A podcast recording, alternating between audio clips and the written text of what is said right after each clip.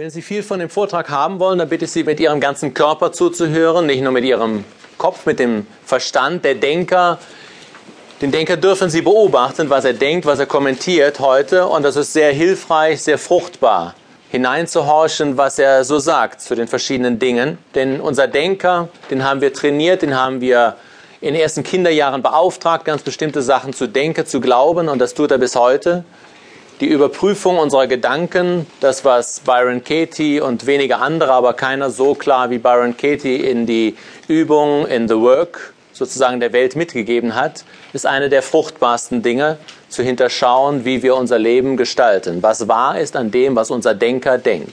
Nichts gegen diesen Denker einzuwenden, sondern er ist ein wunderbares Instrument, arbeitet wie ein funktionierender Computer, wenn er funktioniert.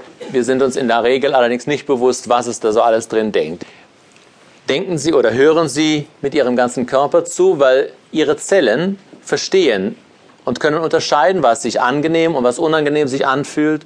Und was in der Regel sich angenehm anfühlt, das hat mit Wahrheit zu tun. Ein stressiger Gedanke, also ein Gedanke, der in Ihnen Stress auslöst, in Ihren Zellen, ist mit höchster Wahrscheinlichkeit nicht wahr, enthält viel Unwahrheit. Das ist ein ganz einfaches Kriterium, Wahrheit von Unwahrheit zu unterscheiden. Das machen Sie dann nicht mit dem Kopf, sondern Ihr Körper. Also ein Satz ganz einfach, ich muss mich im Leben anstrengen oder ich muss erst jemand werden, ich muss was aus mir machen. Ich muss was aus mir machen. Horchen Sie mal rein in den Satz. Der klingt nicht gerade leicht, ja? Das klingt nach Arbeit. Und darum ist dieser Satz nicht wahr. Ich muss was aus mir machen. Sagt ja in der hintergründigen Überzeugung, Sie sind noch nichts. Ne? Also Sie sind schon wer und Sie müssen nichts aus sich machen zum Beispiel. Wenn Sie sagen, ich bin schon wer, das klingt doch leicht, ja? Ich muss nichts aus mir machen, das klingt erleichternd. Auf diese Weise werden wir heute den einen oder anderen Satz untersuchen. Mich selbst lieben zu lernen ist für mich persönlich zu einem Programm geworden in meinem Leben.